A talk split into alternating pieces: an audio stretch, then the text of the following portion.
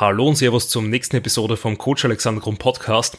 Heute zu Gast der liebe Dirk Emmerich. Den Dirk kennt Sie wahrscheinlich alle schon. Er ist der IMBF World Champ 2021 und da sogar der Overall World Champ. Nachdem er seine Klasse gewonnen hat, hat er sich dann noch bei den Amateuren gegen alle anderen Klassensieger durchsetzen können und das als Bantamgewicht. Also da mega Leistung und spricht für seine Physik auf jeden Fall. Und genau, darüber plaudern wir. Aber bevor es zur Episode geht, wollte ich mich nochmal bedanken an alle, die diese Episode bzw. den Podcast immer wieder in ihren Social Media Profilen teilen und natürlich eine Bewertung dagelassen haben.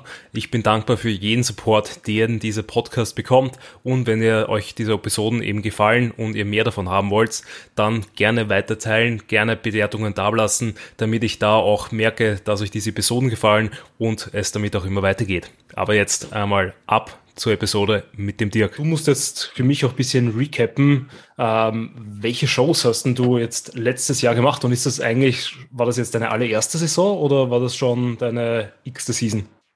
Das war tatsächlich die allererste Saison, war das jetzt. Ja. allererste Mal, aber es war halt schon seit, seit Jahren geplant. Also trainiere selbst jetzt schon seit fast zehn Jahren. Und ja, aufgrund Corona hat sich immer ein bisschen verschoben. Dann hatte ich einmal eine Verletzung gehabt, da hat sich verschoben. Aber im Grunde habe ich auf jeden Fall schon Erfahrung mit längeren Diäten gehabt. Und ja, also im Grunde war es die erste Prep, aber es war jetzt nicht die allererste, ja, Fat Loss Phase. Also ich war auch davor schon zweimal, wo ich sehr, sehr, sehr, sehr lean war, wurde. Mhm. Und dadurch einfach schon auch so die Erfahrung habe, so wie es halt ist mit dem Diäten. Und ja, im Grunde, ja, welche Shows hast du noch gefragt? Die AMBF war die allererste, Österreich, dann die GmbF, die WMBF Germany und dann die WMBF Worlds. Also vier ja. Shows waren es insgesamt. Und ja. Ja, eigentlich ähm, war es überall der Klassensieg. Äh, außer bei der GmbF, da haben wir es ja ein bisschen verhauen mit der Form, weil wir dann äh, die Kalorien zu sehr erhöht haben und dann halt so ein bisschen Fett Regain hatten. Und da wurde es dann der zweite Platz aber alle anderen waren, waren der Klassensieg, genau. Und dann halt bei den Worlds, das ist halt die, die Kirsche auf der Sahnetorte mit dem Overall, das war halt mega nice. Ja, ja. Das ist halt natürlich eine, eine enorme Leistung, da nochmal gratuliere, weil das schaffen halt wirklich nur ganz, ganz wenige. Danke, und wenn wir halt schauen, welche, gegen welche Athleten du dich da behauptet hast, es war ja tatsächlich immer, äh, immer Anwärter auf dem Overall, also schon bei der AMBF war das ja auch schon sehr, sehr ja. gefährlich, ähm, da auch enorm herausgestochen. Ähm, GmbF tatsächlich ähm, das, das habe ich da gar nicht so mitverfolgt. Da hätte ich mir eigentlich auch gedacht, dass du einen Glassieg genommen hast. Weißt du, wer dich da das geschlagen war der zweite, hat? Und ja. Ah, das weiß ich gar nicht mehr so genau. Der war nur ein okay. Ticken härter halt wie ich da bei der GmbF. Ich weiß auch nicht mehr, wer das war, ja. ganz genau. Also und, und auch GmbF so war, war auch nach Körpergröße, oder? Das war nach Körpergröße, genau. Genau, okay. Körpergröße. Und alles andere war halt nach, nach Gewichtsklassen dann. Ja, genau. genau. Dann WMBF Germany und dann WMBF Worlds. Ähm, Worlds, ja. Okay. Ähm, weil du jetzt vorhin schon irgendwie so gesagt hast, du hast schon mehrere Fettloss-Phases gehabt und warst doch schon mit dem KFA weiter darunter. Was war da jetzt so dann, also wie schwer warst du dann in deinen normalen Diäten quasi, wo du noch nicht auf die Bühne gegangen bist, im Vergleich zu jetzt zum Stage Break? Okay. Bin ich gerade am überlegen. Also ich denke, die letzte längere Diät war 2017 tatsächlich schon, schon gut lang her.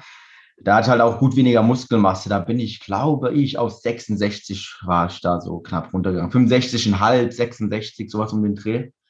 Das war halt jetzt ein Kilo mehr als noch Stage Rate, aber wie gesagt, da ich halt nochmal um einiges weniger Muskelmasse gehabt. Und dann die längere Diät davor war 2,14. Da war ich, äh, war ich, ich glaube, 59 Kilo oder ja, tatsächlich echt ultra. Und da, klar, halt viel weniger Muskelmasse gehabt in der Zeit. Und ja, also war schon ein guter Unterschied gewesen, so vom Gewicht auf jeden ja. Fall. Ja, auf jeden Fall. Also ich glaube, das genau. darf, darf man halt nie vergessen, dass wie wichtig dieser Date-Skill eigentlich ist. Ähm, ich glaube, dass man da immer auch von Prep zu Prep dann ähm, bin ich gespannt, wie das bei dir der Fall ist, weil ich glaube tatsächlich, mhm. dass du dann das nächste Mal halt auch einfach schwerer auf der Bühne sein wirst. Ähm, aber eben viele mhm. schaffen das alleine schon immer schwerer zu sein mit besserer Form, eben dadurch, dass sie halt in der Prep dementsprechend dann besser, also oder vom Prep zu Prep immer besser damit umgehen lernen, ähm, das Defizit ja. zur Hand haben, weniger Stress haben und dadurch dann einfach deutlich mehr Muskelmasse zu halten zu erhalten während der Prep auf jeden Fall. Oder manche werden halt, haben das gleiche Gewicht, aber werden einfach nur leaner als das letzte Mal. Ja, genau. Sind ja immer genau. so einige Variablen. Ja. Aber ja, wäre schon viel schwerer auf jeden Fall, dann auf der Bühne zu sein. Weil ich glaube, ja. mehr an Härte, so viel mehr hätte man da nicht mehr rausholen können, denke ich. Ja. Ähm, wie lange war jetzt eigentlich dann deine Diät 2021? Wann habt ihr da gestartet? Ähm, äh, da haben wir im Mai gestartet tatsächlich, aber sehr mit vielen Diet Breaks und vielen Phasen, wo wir halt gepusht haben, dann wieder ein Step Back gepusht haben.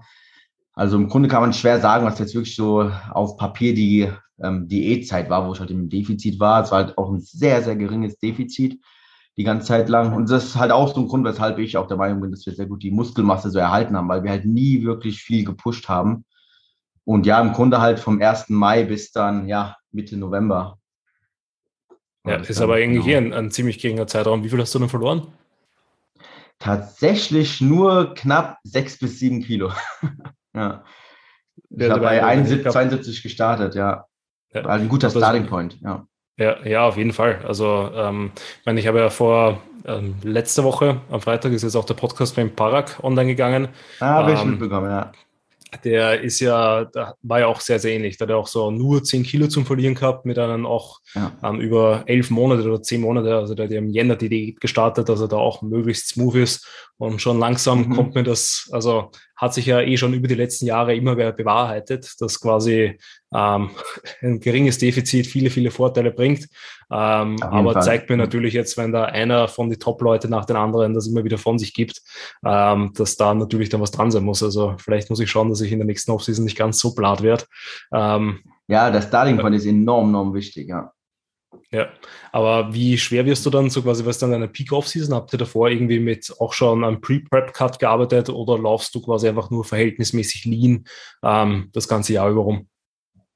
Ja, der Plan ist jetzt circa bis ja, bis Mai, Juni so auf 76 hochzugehen. Bin aktuell noch auf 74 Kilo. So jetzt noch knapp so zwei Kilo in den nächsten ja, drei bis vier Monaten.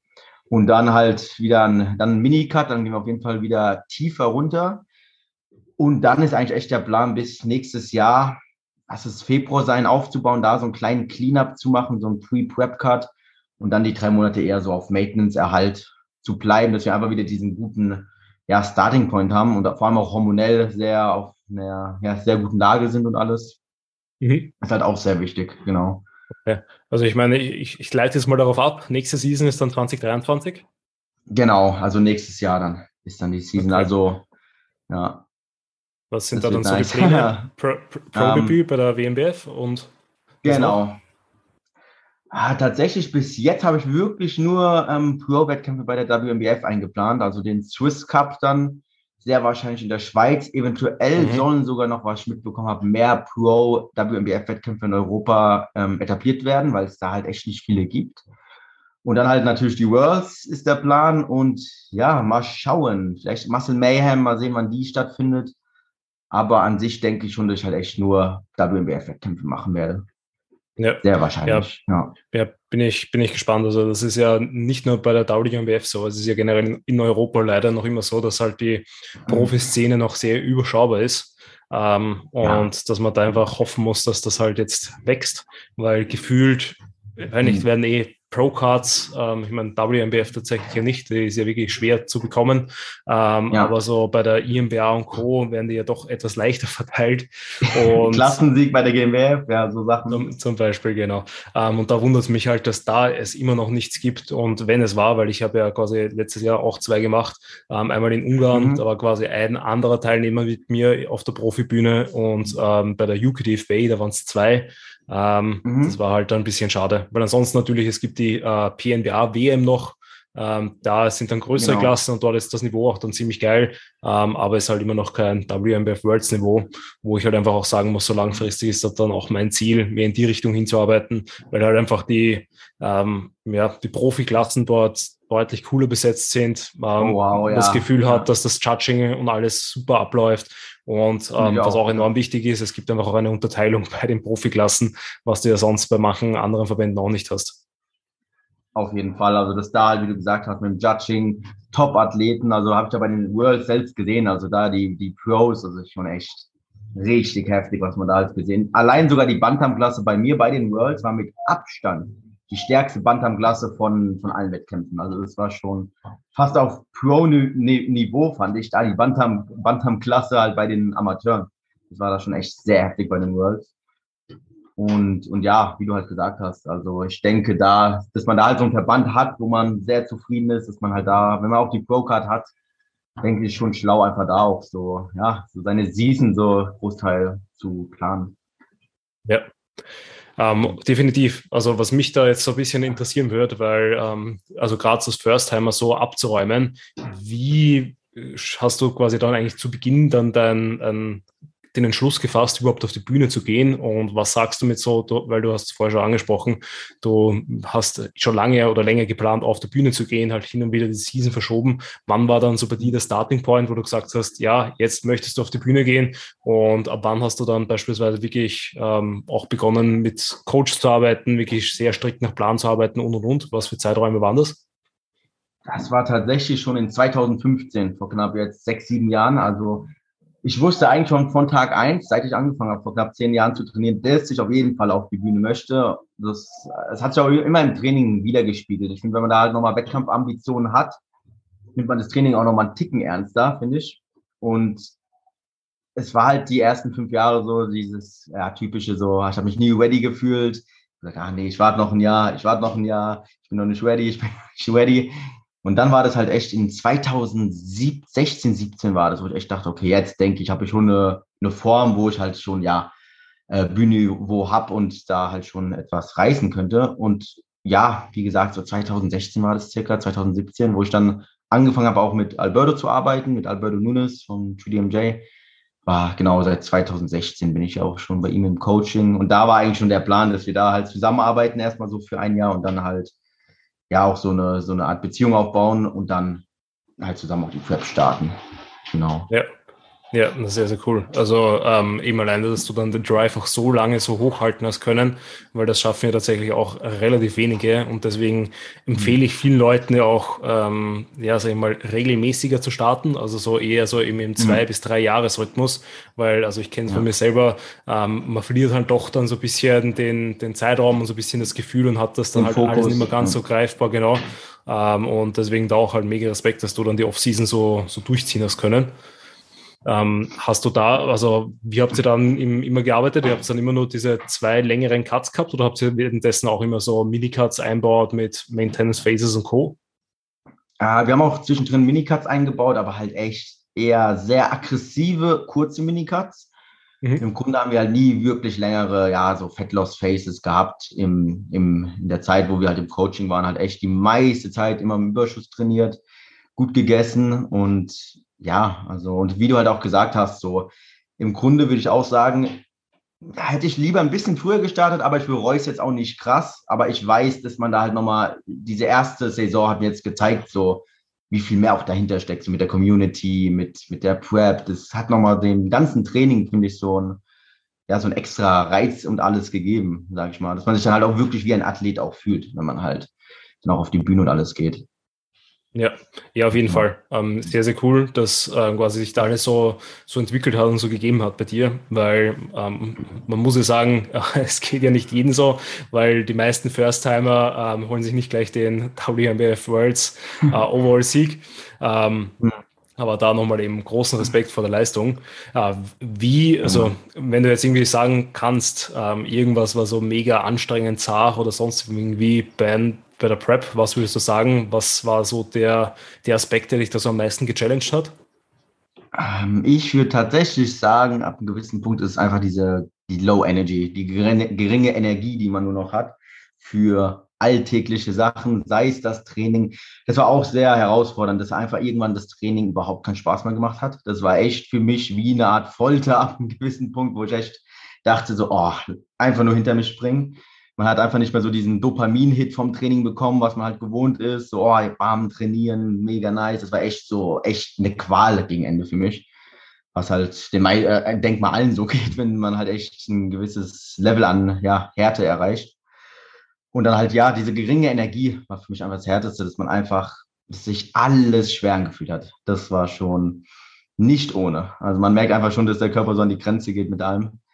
Der Hunger, das war nicht mal so schwer, fand ich. Ich denke, also ich bin der Meinung, wenn man da ein System hat und alles, dass das eigentlich nicht so herausfordernd ist, wenn man das halt schlau gestaltet. Und ja, und dann halt Stimmungsschwankungen, so Geschichten halt. Äh. Aber ja, ja. groß und ganzen halt diese geringe Energie, würde ich sagen. Ja, ja, definitiv. Also das ist auch das, was mir eigentlich am, am Wettkampf Bodybuilding ähm, ja, am wenigsten gefällt, ist, wie du sagst, einfach diese Lethargie, die man dann andauernd mit sich mit, äh, mitschleppt, dass man sich für alles mhm. irgendwie überwinden muss, dass alles irgendwie eine Qual mhm. ist. Ähm, und da auch nochmal der Reminder an alle Zuhörer, wenn man halt wirklich lean wird, egal wie smart man das Ganze angeht, aber in gewissen KFA-Level äh, haut es sich halt einfach um. Eben, Auf das ist, glaube ich, unvermeidbar. Ähm, was, was, waren dann so deine, ähm, deine Aktivitätsgoals quasi? Was hast du da so schrittmäßig, kardiomäßig gemacht und kalorientechnisch? Weil ich denke mir halt gerade ähm. auch bei deinem geringeren Körpergewicht, dass man da halt dann doch ja ein bisschen grinden muss und noch einmal tiefer runtergehen muss, weil der Barak ähm, hat auch erzählt, bei dem war es relativ gemütlich, unter Anführungszeichen, dass der irgendwie mhm. so mit roundabout 3000 Kalorien irgendwie weiter diäten hat können. Ähm, aber mhm. der hat halt auch gesagt, früher oder später, egal wie viel Kalorien du isst, es haut dich halt einfach um und Hunger ist dauerhaft vorhanden und Lethargie ist dauerhaft vorhanden. Auf jeden Fall. Also das macht dann halt keinen Unterschied, weil das Defizit ist ja immer, immer noch da. Ähm, also gegen Anfang, also ein Großteil der Prep waren wir auch relativ hoch mit den Kalorien circa 2800 bis 2900 tatsächlich. Und dann gegen Ende, wo wir dann halt die Kalorien erhöht haben, also wo wir dann halt den Eat-Up, sage ich mal, gestartet haben, wo wir halt angefangen haben, bam, ich war vier, fünf, vier Wochen, glaube ich, äh, ready vor der ersten Show. Und da haben wir dann halt die Kalorien erhöht, einfach um, ja, ein bisschen auch das Energielevel wieder anzuheben, um voller zu sein auf der Bühne, all die Sachen. Aber das haben wir ein bisschen zu, also zu aggressiv gemacht. Und das, da braucht man halt ein kleines Feingefühl, weil der Körper, der will so schnell es geht wieder Körperfett. Also so schnell es geht, jeder, jeder kleine Überschuss wird sofort im Grunde als Körperfett eingelagert. Und da bin ich, sind wir, glaube ich, auf direkt 3500 hochgegangen, was einfach ein bisschen zu viel war. Wo dann halt auch die Form logischerweise drunter gelitten hat. Bei der AMBF ging es noch, aber bei der GmbF hat man es krass gesehen. Und dann nach der GmbF haben wir gesagt, okay, jetzt müssen wir halt aggressiver rangehen. Dann sind wir echt auf 1900 runtergegangen. Und es war auch das geringste, was ich in der ganzen Prep hatte. Aber was ich sagen muss, vom Hunger her, von allem drum und dran, Energielevel, habe ich mich genauso gefühlt mit 1900 wie mit 2700, 800. Das war echt, das war einfach nur ein bisschen schneller, dann halt der Gewichtsverlust logischerweise. Aber mhm. im Großen und Ganzen habe ich, habe ich keinen großen Unterschied tatsächlich gefühlt. Ja, vom ich glaube, ja. Ich glaube, wenn man dann eh so dieses Athleten-Mindset dann einfach hat und ähm, dann eigentlich eh schon so alles ausrichtet, dass man halt weiterhin alles durchziehen kann, dann ja. ist es eh eine bloße Zahl, die man halt irgendwie konsumiert, inhaliert, ähm, weil man ja im Training dann halt einfach ein bisschen mehr grindet, um noch die Zahlen halt so gut wie möglich halten zu können. Und ähm, es ist halt alles nur mental die ganze, ganze Trainingsgeschichte und alles. Weil eben die Muskulatur ist ja vorhanden. Man muss wirklich nur schauen, dass man halt die weiterhin verwendet und da ordentlich Stoff gibt, damit man da auch eben die Zahlen hochhält, damit die dann eben nicht verschwindet. Auf jeden Fall. Das war halt schon bei den 1900 Kalorien, habe ich es im Training ein bisschen gemerkt. Im Alltag habe ich mich fast echt genauso gefühlt, aber ja, im Großen und Ganzen auch kein Cardio gemacht, also echt nur, Ziel waren 10.000 bis 12.000 Steps am Tag. Mhm. Nothing more, das war's. Und ja, das ist so im Großen und Ganzen, ja. Ja, also eben hört sich nach einer sehr gemütlichen Prep an, vor außen. Ja, äh, ja, ja, eh, eh. Also ist natürlich sehr, sehr leicht über vor außen gesagt, aber eben, wenn da halt alles mhm. passt, wenn der Starting Point passt, wenn man da eben mhm. ähm, nicht so viel Fett verlieren muss, dann ähm, hört sich das vor außen alles so an. Ähm, für manche anderen ist es mhm. natürlich dann einfach ein, ein längerer Grind.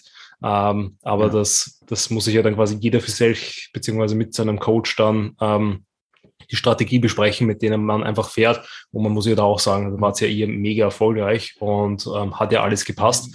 Habt ihr dann diese Eat-Up-Strategie quasi ähm, auch in der Peak Week dann einfach ähm, eingesetzt oder habt ihr da genau irgendwie so, ja. anders gepickt?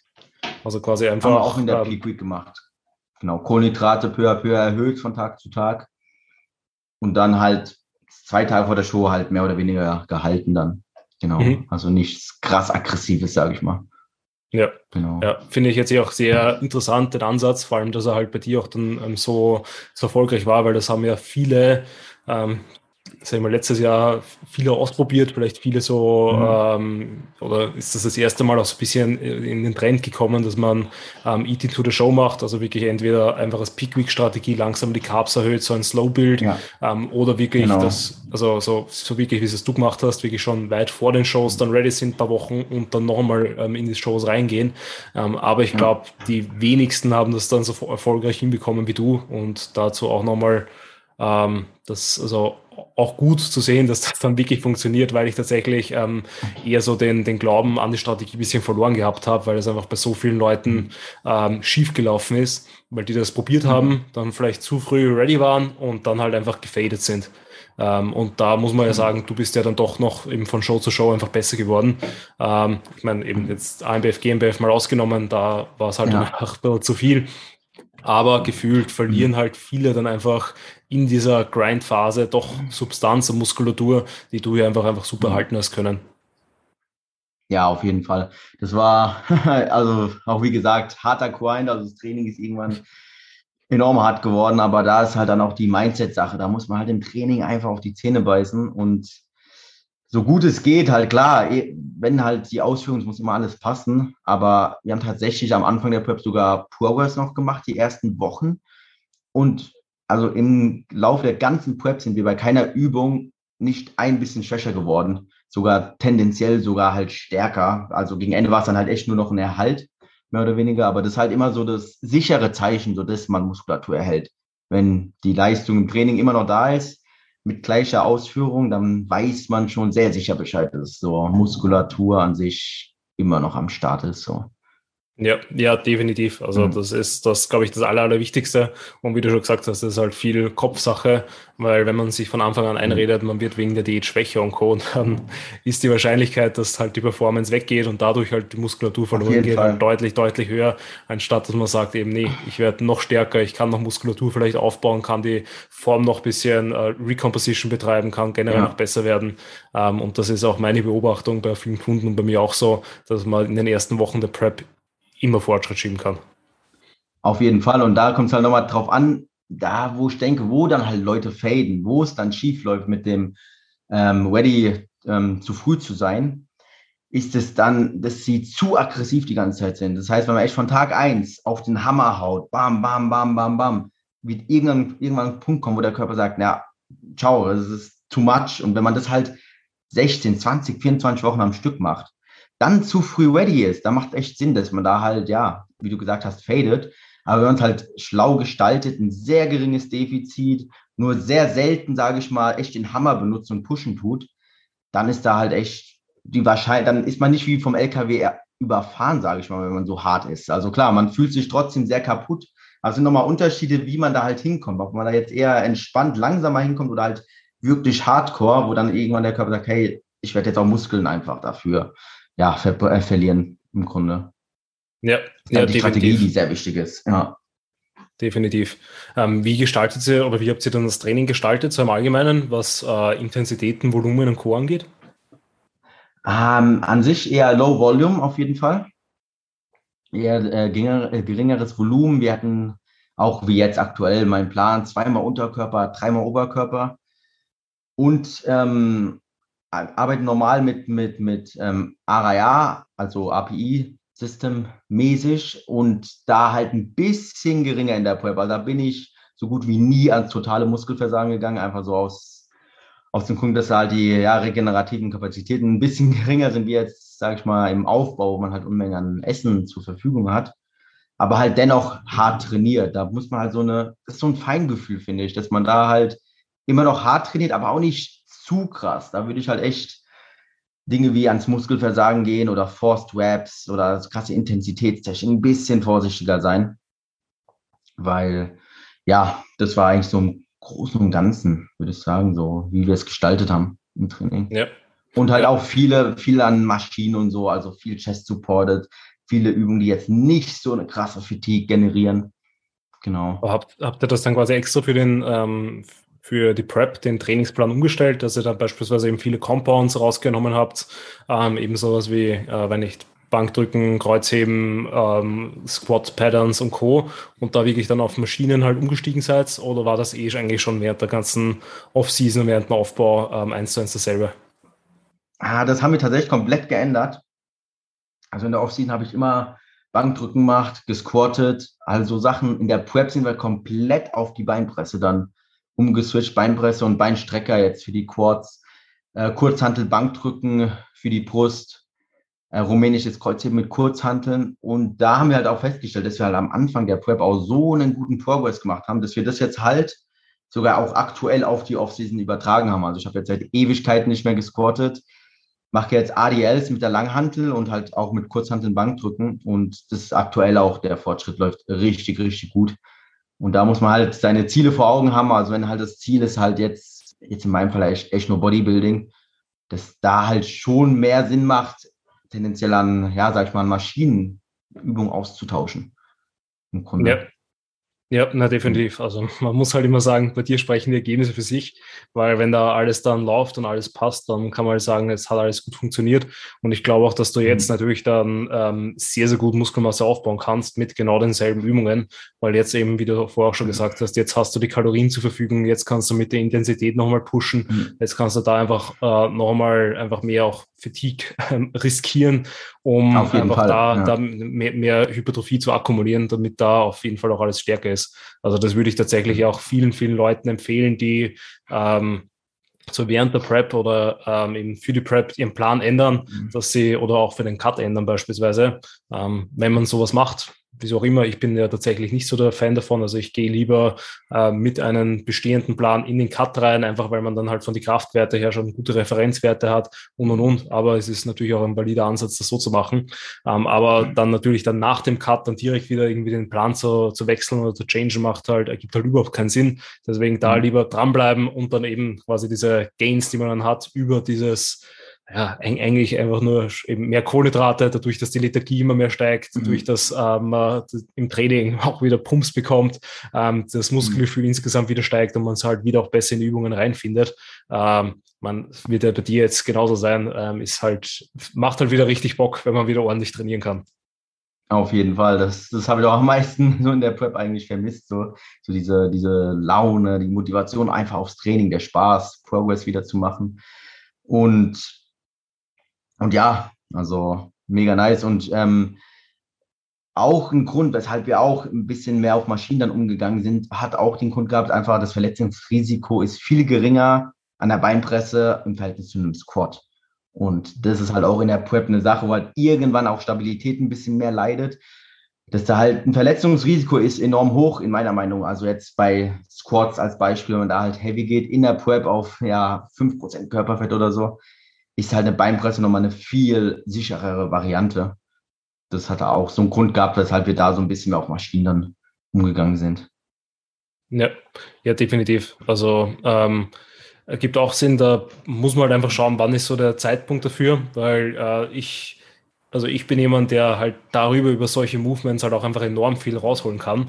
Ähm, ist halt immer die mhm. Frage, wie, wie smart das ist, weil wie du schon sagst, dadurch, dass halt einfach die Ermüdung dann so hoch ist, ähm, nehme ich das halt irgendwie gerne im Kauf, aber es ist halt die Frage, ob man sich dann nicht selber so langsam ein, ein, Grab schaufelt, bis man dann halt einfach so viel Ermüdung und Fatigue angesammelt hat, dass es, man sich wieder wirklich entweder irgendwann verletzt ähm, oder dass man ähm, dann einfach komplett fertig ist und vielleicht eben eine Maintenance Phase oder einen längeren Deload und Co. braucht, was natürlich für die Diät, ähm, wenn man das nicht Network, eingeplant ja. hat, ähm, eher Arsch sein könnte.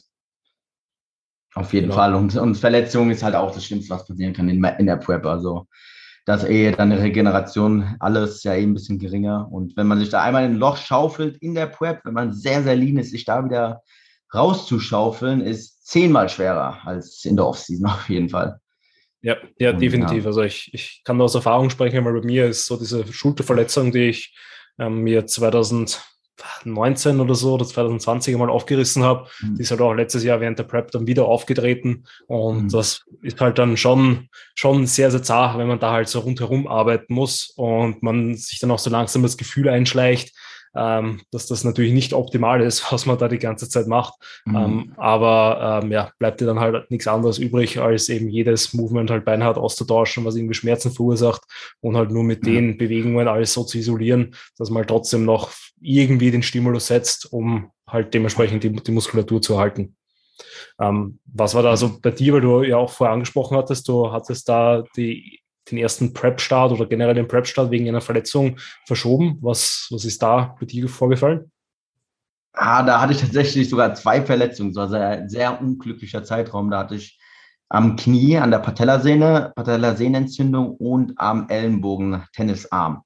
Das heißt, äh, eigentlich echt die absolut schlechteste Kombi, die man haben kann weil ich dann halt ja fast kaum äh, Beine trainieren konnte, aber auch den Oberkörper ist sehr schwer, weil Tennisarm ist halt hier so der Bereich im Ellenbogen, was man halt auch echt bei so gut wie jeder Drückübung dann, sage ich mal, gespürt hat und, und auch bei, teilweise sogar bei Zugübungen und das war dann halt, ja, ein sehr blöder Zeitraum, ist zum Glück auch komplett verheilt. Das hat auch Ursachen gehabt, weil wir da auch eine Zeit lang ein bisschen zu schwer trainiert haben, also tatsächlich auch so Zweier-, Dreier-Wiederholungen, was jetzt meiner Meinung nach eh für Bodybuilding äh, Ziele jetzt nicht die, die beste Web-Range ist. Und da halt einfach das Verletzungsrisiko ja auch hundertmal höher ist. Und das war halt so ein ausschlaggebender ja, Faktor. Und jetzt aktuell, wo wir halt wirklich, sag ich mal, auch mit den Wiederholungen höher sind, ist einfach, fühle ich mich top. Also ich, da habe ich keine WWchen aktuell gar nicht so. Mhm. In, in welchem Jahr war das? Und war das wirklich dann quasi ähm, rein durch die Anpassung von der, der Rap-Range, wie sich das dann weg, ähm, quasi alles weggegangen ist? Oder habt ihr dann noch irgendwie was Besonderes gemacht? Ah, es war tatsächlich echt die Anpassung der Web-Range. Dann ist es komplett, sage ich mal, verschwunden. Und auch, wo wir dann halt ja auch generell äh, aus Quads, sage ich mal, rausgenommen haben, da hatte ich auch immer wieder irgendwie Verletzungen. Und ja, und das war 2017 war das, wo ich die Verletzung hatte. Und dann hat sich das alles ein bisschen verschoben. Und ja. Ja, ja, aber eh sehr, sehr gut und klopfen wir auf Holz, dass das nicht mehr passiert. Ähm, auf jeden Fall, ja. ja. Was sind jetzt dann so die Rap-Ranges, in denen du dich bewegst? Ähm, aktuell würde ich sagen, alles zwischen 8 bis 15 Raps, würde ich sagen. Auch ab und an mal 6, 7 Raps ab und an auch mal, ja, 15 bis 20, aber eher so großen ganzen 8 bis 15 sind der Web Range. Ja, gibt es, also immer gibt wirklich Sinn, also es finde ich auch für Hypertrophie ähm, sehr, sehr sinnvoll. Ich tatsächlich plane mhm. bei mir selber und bei Kunden auch gerne noch ein bisschen höhere ein, also gerade bei so manchen Bewegungen mhm. ähm, wie Rear Delts oder ähm, ja. Seitheben oder bei manchen Curl-Bewegungen bin ich auch ein Fan von so ja 15 plus, also dann teilweise 20, 25, mhm. so ganz, ganz selten noch ja. ähm, 30er, einfach, dass man da wirklich ins, ins Brennen reinarbeiten kann und eben, wie du auch sagst, mhm. man einfach nur Gewichte verwenden kann, mit denen man sich halt nicht wehtun kann, weil das ist ja eigentlich mhm. der große, große Vorteil, weil mit einer 5 Kilo Kurzhantel sich da irgendwie dann die, irgendwas zu ruinieren, irgendwas strukturell, ist halt schon was anderes als jetzt bei einem 300 Kilo Deadlift beispielsweise. Auf jeden Fall. das Verletzungsrisiko viel geringer, ja, wie du schon gesagt hast, mit geringeren. Kommt dann auch immer auf die Übung an. Ich finde eh, manche Übungen, die sind mit ja, höheren Web Ranges auch tendenziell manchmal effektiver. Und dass man da halt auch wirklich so in, in das Brennen reinarbeiten kann, teilweise, wie du schon gesagt hast. Ja. Ja, wie war das bei dir jetzt dann in der Recovery-Phase? Ähm, weil einerseits du ja davor relativ lean warst. Ähm, würdest du ihm jetzt sagen, du bist jetzt schon voll und ganz recovered oder merkst du dann noch immer wieder so diese ähm, Schübe, nenne ich es immer, dass man sich dann plötzlich merkt, so uff, äh, na, mir geht's doch jetzt wieder ein Stückchen besser, ähm, weil man einfach das äh, immer noch so gewohnt ist, dass es einen Scheiße geht und man einfach auch komplett das Gefühl mhm. verloren hat, wie es sich eigentlich als so normaler Mensch, sage ich mal, anfühlt. Oh ja, das ist so krass, wenn man dann halt so lange in dem Modus ist, dass man ganz vergessen hat, wie es ist, sich normal zu fühlen. Ging mir 100% so. Und ungelogen, tatsächlich erst seit ein, zwei Wochen, würde ich sagen, wo ich echt sage, 100%. Davor waren es immer noch immer noch leichte Schübe. Dann war es, ich dachte echt schon, ich habe gedacht, nach drei, vier Wochen, ich wäre recovered nach der Prep. Und dann so, dann eine Woche später, ah, nee, ich fühle mich doch nochmal einen Ticken besser. Doch nochmal. Und es sind halt dann immer so kleine Features, die zurückkommen. Und was halt sofort, also ganz am Anfang, diese geringe Energie, das ist sehr schnell wieder weggegangen bei mir. Also, dass die Energie wieder kam. Das hatte ich echt so in diesen ersten drei Wochen, zwei, drei Wochen sogar. Und das war dann auch so, wo ich dachte, hey, ich habe wieder Energie, ich bin wieder normal. Aber dann, dann habe ich halt festgestellt, dass so Sachen wie Libido ewig gedauert hat. Immer noch der Appetit halt noch sehr, ja, ähm, kein Sättigungsgefühl da war. Das hat bis, ich glaube, acht Wochen gedauert. Und Stimmungsschwankungen hatten, hatte ich auch noch sehr, sehr lange, bis acht bis zehn Wochen nach der Prep, dass man einfach Phasen hat, wo man eine gute Laune hat, dann wieder so ein bisschen äh, ja, schlechter gelaunt ist oder einfach so ein bisschen trüber ist. Und ja, und das, das hat sogar am längsten, glaube ich, gedauert, so diese Stimmungsschwankungen teilweise und die, und die Libido, dass das halt wirklich wieder da war. Das hat, würde ich jetzt sagen, ja, acht Wochen, acht bis neun Wochen, würde ich sagen. Ja, ich meine, ist, ist, genau. ist aus meiner Sicht tatsächlich immer noch ein relativ schneller Zeitraum, aber ich ähm, schätze mhm. mal, ihr habt so ja diesen klassischen 3DMJ Recovery Diet ja Ansatz gemacht mit ja. schneller mal in die Höhe gehen, damit halt da hormonell alles so schnell wie möglich sich wieder einpendelt. Ähm, genau. Aber ähm, eben, also ich kenne es von mir von 2017, da hat es ewig gedauert, also habe ich sicherlich vier, fünf Monate gebraucht, bis ich dann wieder komplett normal war. Und bei mir, dieses Jahr haben wir es auch ein bisschen smarter gemacht und da fühle ich mich auch jetzt mhm. schon deutlich, deutlich besser. Und woran ich jetzt also, also ganz am Ende noch gemerkt habe, ist einfach dieser, dieser Drive, der halt während der Prep so ein bisschen wegfällt, weil man mhm. macht es halt, weil man es machen muss. Ähm, das ist jetzt nicht mehr der Fall, sondern jetzt freue ich mich schon wieder richtig auf Sachen und mache halt, weil ich sie gerne mache und weil ich Bock drauf habe und nicht mal, weil ich mir denke, so, ah, oh, scheiße, ja. jetzt muss ich trainieren gehen, jetzt muss ich Schritte sammeln, jetzt muss ich essen äh, oh, genau. und, und, und. Also und jetzt eben von, jetzt ist so überall diese Freude wieder einfach immer mehr dabei, ähm, was das ganze Fall. Leben natürlich deutlich, deutlich angenehmer macht. Auf jeden Fall, auch wenn es so um so soziale Events, das hat auch sehr lange gedauert bei mir. So einfach was mit Freunden machen, einfach soziale Events. Das war so auch acht bis neun Wochen, wo ich echt gesagt habe, ich habe Bock drauf. Und davor war das immer noch so, nee, ich bin lieber, mache ich einen ruhigen daheim, treffe mich mit niemanden und es war immer noch alles so ein bisschen gezwungen. Also alles war so, ah, eigentlich nicht so eine Lust da drauf. Man ist dann also ein bisschen, ja, wie so ein Faultier, wo man sagt, ja. ah, muss man sich für alles so ein bisschen aufraffen. Und da habe ich dann, das war halt auch sehr lange gedauert, dass man einfach wieder so, sag ich mal, Glücksgefühle bekommt für so normale Dinge, die das, was halt eigentlich normal ist, aber was halt irgendwann komplett weggefallen ist.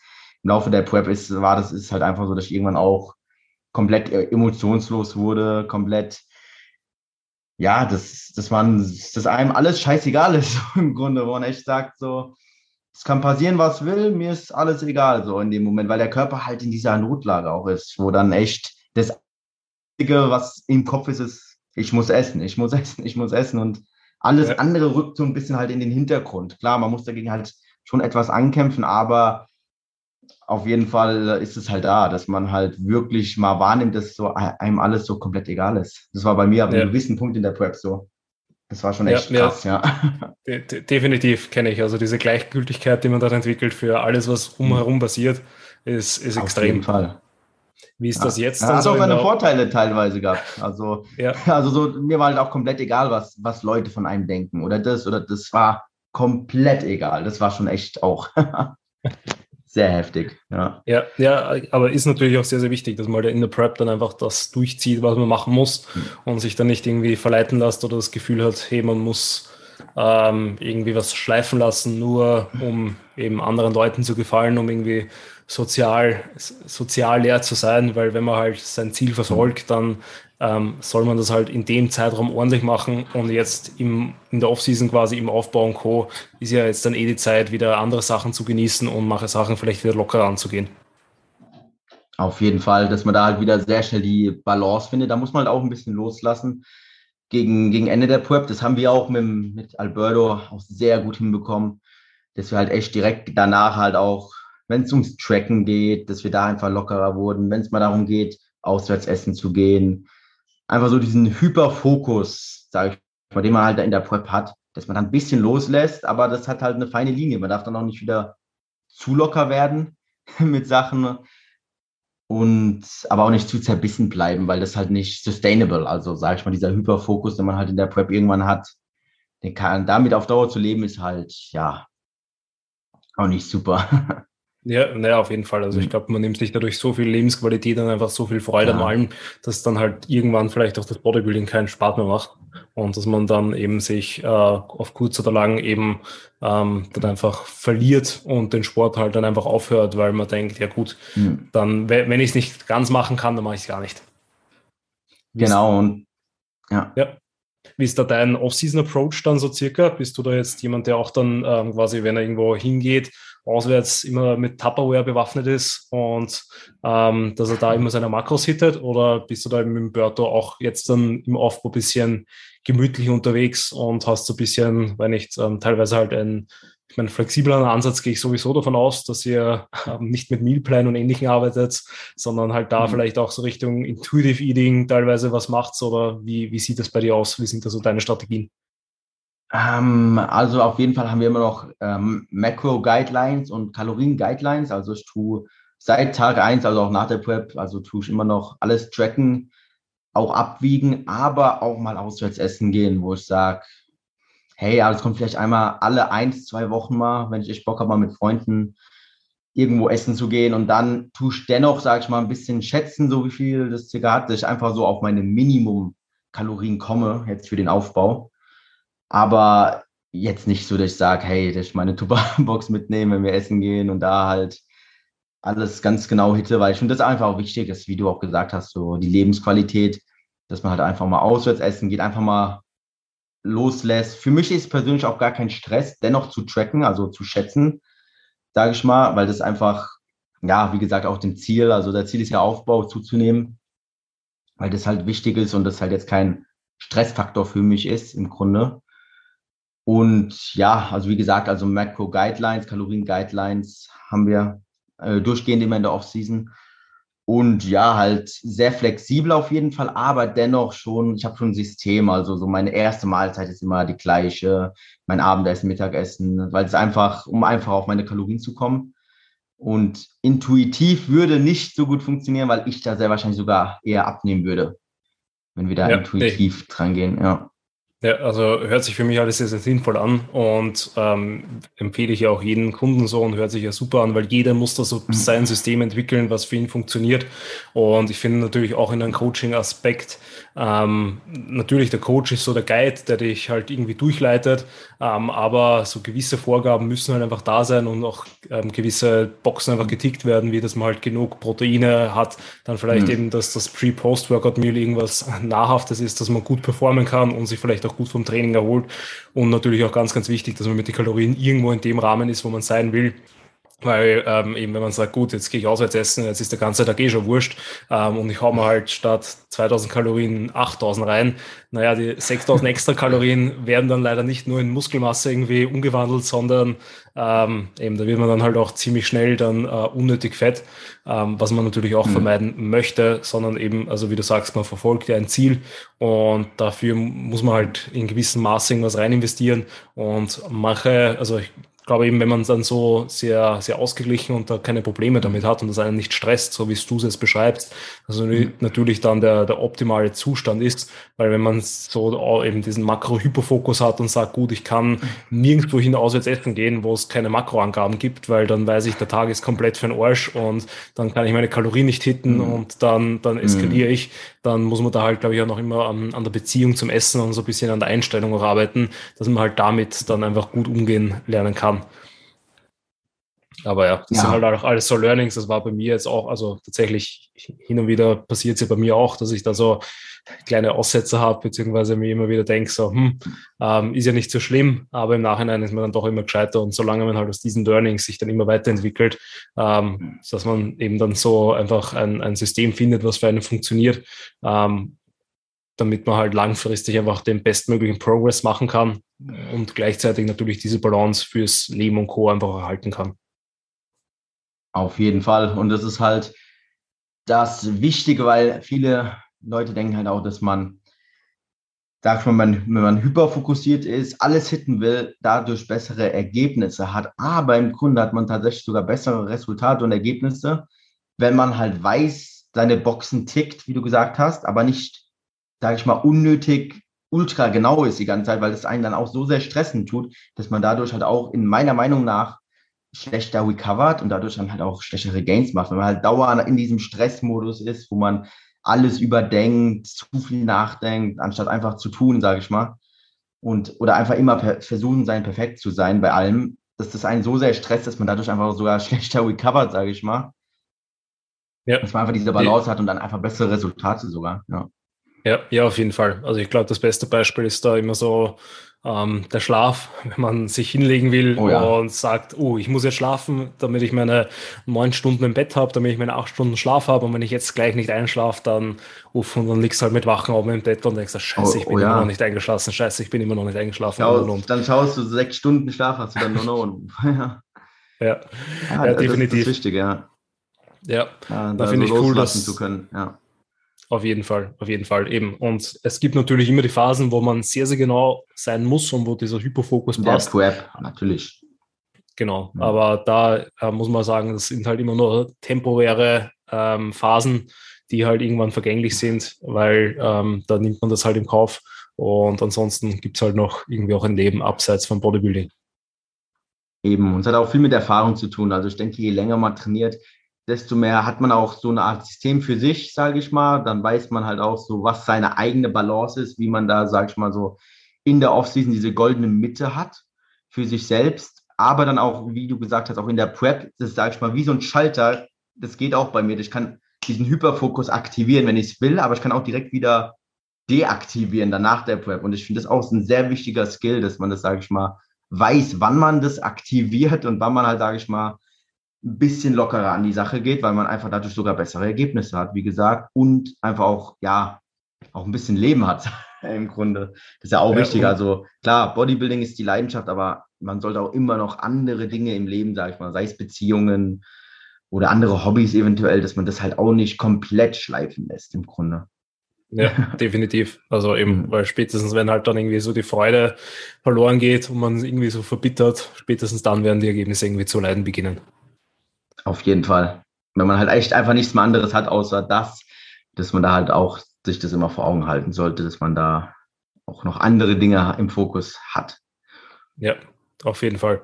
Ah, gut, wir sind jetzt eh schon so 40, 50 Minuten in, irgendwie sowas in der Zwischenzeit.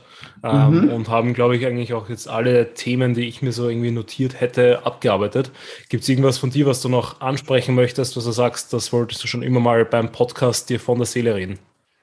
Oh, wow, an sich fällt mir auf die Schnelle jetzt eigentlich, ja, nicht viel ein. Also wir haben echt das meiste alles so besprochen, jetzt auch die, ja, ja auch die, die, die Zukunftspläne für das Pro-Debüt nächstes Jahr.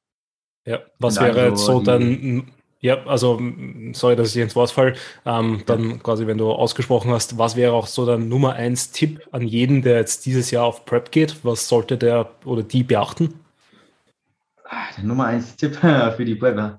Gibt es viele Dinge, aber so allgemein ist ein sehr großer Tipp, dass man einfach auch, ähm, ich sagen, dass man halt auch wirklich diese Leidenschaft dafür, dass man es auch irgendwo auch genießen tut, dass man auch so sehr, wie viel man leidet, wie viel man tut, dass man dieses Leiden akzeptiert und im Grunde ja, das, das ist einfach, das gehört dazu und das gibt einem das Ergebnis, was man haben will. Das hat einen Sinn und dass man halt da wirklich, sage ich mal, da so eine Leidenschaft für findet, für den, für den Sport. Und das ist so enorm wichtig, dass man da halt einfach so diesen, diesen Sinn hat, so diese, alles, was man halt davon bekommt in der Prep, sage ich mal so, diese Erfüllung, sage ich mal dass man da halt wirklich sich das vor Augen hält und nicht einfach nur eine Prep macht, um eine Trophäe zu gewinnen, um eine Pro-Card zu gewinnen, sondern dass man halt einfach auch so sieht, was man so für seine persönliche Entwicklung, für alles so davon gewinnt, sag ich mal, dass man wirklich so eine Leidenschaft dafür entwickelt währenddessen. Ja, ich sagen. ja, definitiv. Sehr, sehr guter Tipp. Kann ich nur so weitergeben. Mhm. Würde ich auch jedem empfehlen. Ähm, Dirk, genau. wenn dich die Leute kontaktieren wollen, wenn sie Fragen haben, ähm, wenn sie wissen wollen, wie tief deine Glutstreifen sind, ähm, wo können sie dich finden und wie können sie dich da am besten kontaktieren? Am besten über Instagram, da bin ich hauptsächlich oder fast nur eigentlich aktiv. Da ist mein Name Dirk Emmerich unterstrich. Und ich denke aber, wenn man Dirk Emmerich eingibt, da findet man mich sogar bestimmt schon sofort. Und da ja, einfach eine Nachricht droppen, alles, bin da super offen, super easygoing. Oder wenn man, wenn ihr Tipps braucht, sofort am Start. Sehr, sehr gut. Also ja. ich, ich, ich spüre schon, dass du jetzt ganz viele DMs bekommen wirst. Was machst du für deine Glutes? Wie bekomme ich die Solin? ähm, also eben, wenn dich dabei kontaktieren wollt, Link zum Profil ist auf jeden Fall in der Beschreibung. Also dort einfach nachschauen und draufklicken. Ähm, ja, ansonsten würde ich sagen, vielen Dank für deine Zeit. War ein sehr, sehr cooles ja, und sehr informatives Gespräch. Und würde sagen, wir hören uns und sehen uns hoffentlich irgendwo bei den Wettkämpfen mhm. mal wieder.